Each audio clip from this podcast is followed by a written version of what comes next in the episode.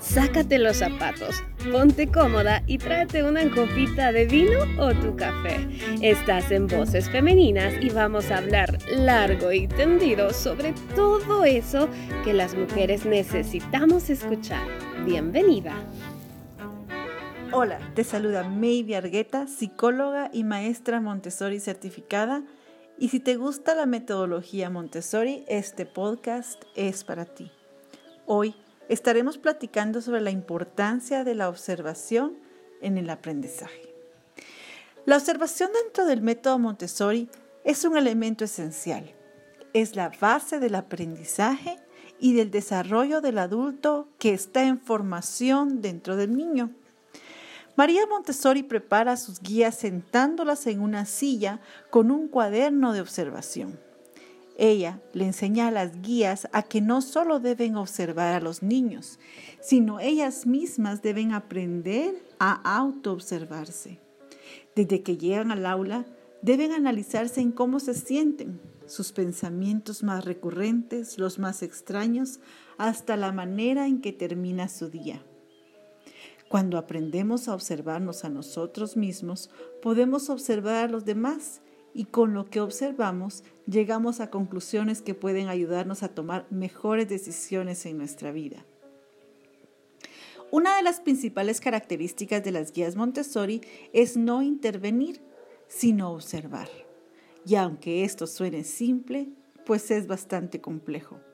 Debo confesar que fue de lo que más se me dificultó en mi entrenamiento Montessori, a pesar de que fue después de haber obtenido mi título de psicóloga.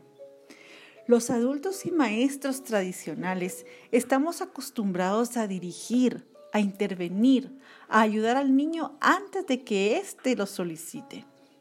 Esta actitud lo que provoca en un ambiente Montessori es interrumpir el proceso de aprendizaje.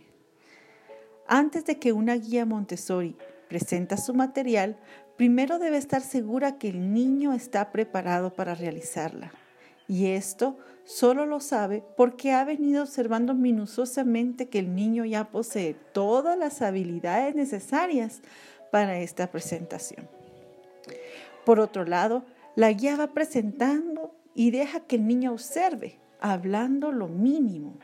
Esto debido a que nosotros los adultos no sabemos el tiempo necesario que los niños necesitan para procesar esa información que está observando.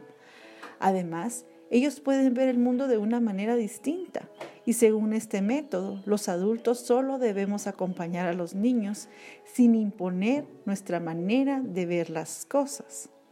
Al respecto, María Montessori en su libro El secreto de la infancia dice, el niño ve los detalles ínfimos y reales de las cosas y en consecuencia debe formarse una idea de inferioridad de nosotros que vemos en las imágenes nuestras con síntesis mentales inaccesibles para él. Debe considerarnos como incapaces, como gentes que no saben observar. Dentro del ambiente Montessori, el niño también aprende a observar a la guía y a sus compañeros y de esta manera va adquiriendo conocimiento. Debido a que los grupos dentro del ambiente Montessori tienen edades mixtas, los pequeños aprenden mucho de observar a los mayores y los mayores de cómo socializar con niños de diferentes edades. Esa habilidad de invertir tiempo en la observación que se desarrolla dentro de las aulas Montessori se transfiere a su vida cotidiana y es cuando vemos que el niño absorbe de lo que ve. También dentro del ambiente Montessori se desarrolla la concentración del niño observando materiales que son llamativos para él. María Montessori a través de años de observación concluye que el niño trae un interés especial por los pequeños objetos y por objetos que ven en sus hogares. Es por eso que muchos de los materiales que ella diseñó incluyen objetos pequeños. Un ejemplo sería la caja de sonidos, que se utiliza para identificar sonidos iniciales y finales, mostrando los pequeños objetos reales.